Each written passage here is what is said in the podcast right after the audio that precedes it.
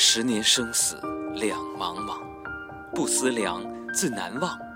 没穿秋裤，无处话凄凉。今日新闻关键词：秋裤。让我们有请老张讲讲秋裤的历史。Hello，大家好，我是来自于台北的老张。好好说话。我是来自东北的老张。秋裤这玩意儿吧，在东北叫秋裤，在南方叫棉毛裤，在东北啊叫衬裤。话说秋裤历史，这家伙最早可是出生在英国王室啊，十五世纪，亨利八世啊就爱穿这种白秋裤。其实啊，说白了就是那个马裤，知道不？后来啊，这个北美大陆就出现了秋裤的前身，叫连体内衣啊，实现了这个无缝对接的保暖。在啥时候呢？那个一九一五年呢，一个叫做弗兰克的一个加拿大天才呀，那估计是发现了连体内衣呀，上厕所它不方便。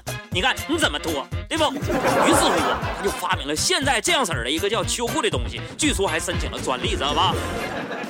后来呢，这家伙秋裤啊 就分化了。啊，怎么分化的呢？说这个装饰性强一点的那个支系呀，俗称就变成了打底裤，是吧？实用性强的呢，啊，那一个支系呢就变成了三枪、公牛等品牌的热卖产品，啊，朋友们，尽管这个秋裤啊起源于北美大陆啊，没有秋裤，那外国人以前是不是过不了冬呢？对吧？但至今呢，还把它当做冬天必备的，确实主要是咱中国人。哎，老张，注意普通话。哦哦。啊，那我们先看看古代的中国人。你想在古代的时候，去故宫玩，就得替皇上操心呢。为了防刺客呀，故宫没有树，冬寒夏夜，可想而知，冬天的穿堂风多刺骨。皇上的那个床啊，也是光溜溜、硬邦邦，没有鸭绒被。靠那个炭盆取暖啊，炭盆呢只能温暖身体前的那一小块地方。你想想，我都替他打个喷嚏。那当然，还有两个例子可以证明秋裤对咱中国人的重要性。你说这高晓松，那高晓松第一次离婚的时候是不是净身出户，只留了一辆车？他就在车里边啊失声痛哭。重点来了，他回忆说呀，他只有一条单裤，冻得不行不行的了。这才大放悲声，你看看，在那哭，嗷嗷叫唤，是不是？没有秋裤的庇护，妻子男儿是不是也要流下伤心的泪水？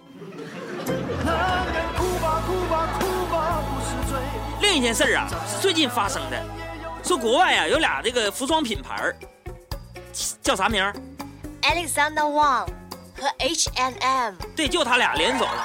十一月要推出内衣系列，秋裤作为这个系列最闪亮的亮点，将要登陆最 fashion 的国际舞台。为啥？为啥？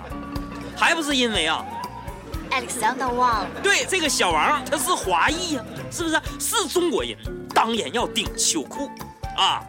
说起穿秋裤啊。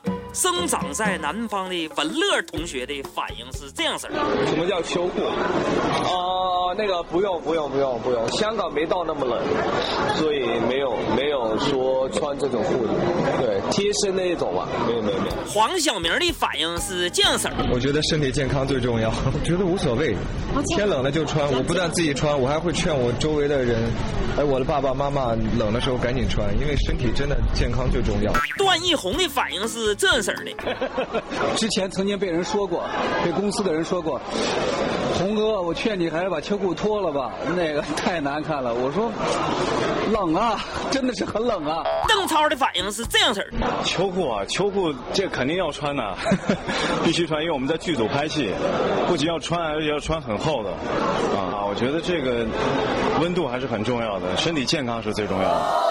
韩的反应是这样式儿，我一般一年四季就一条裤子，就顶多拍戏的时候会多穿一条，但是觉得不舒服，对，就觉得穿里面很很哎呦妈，一条裤子韩小庚啊！你在咱东北你怎么混大的？别装行不行？我的家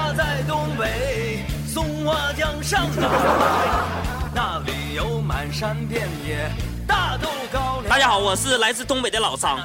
海洋现场秀给力小课堂今日温馨提醒：接下来一个月，你妈给你打电话的频率会明显增多，因为她目的只有一个，让你穿秋裤。在此，我想揭露的是，妈妈天天催你穿秋裤，你还不穿，不是感觉不冷，而是怕穿上秋裤以后，发现套不进去年的裤子那种绝望的感觉。那么今天互动话题来了，给你不得已穿秋裤，找一个高大上的理由吧。欢迎关注，呃，海洋同学的公众微信啊，俩字儿啊，海洋，海参崴的海，大太阳的阳，再见。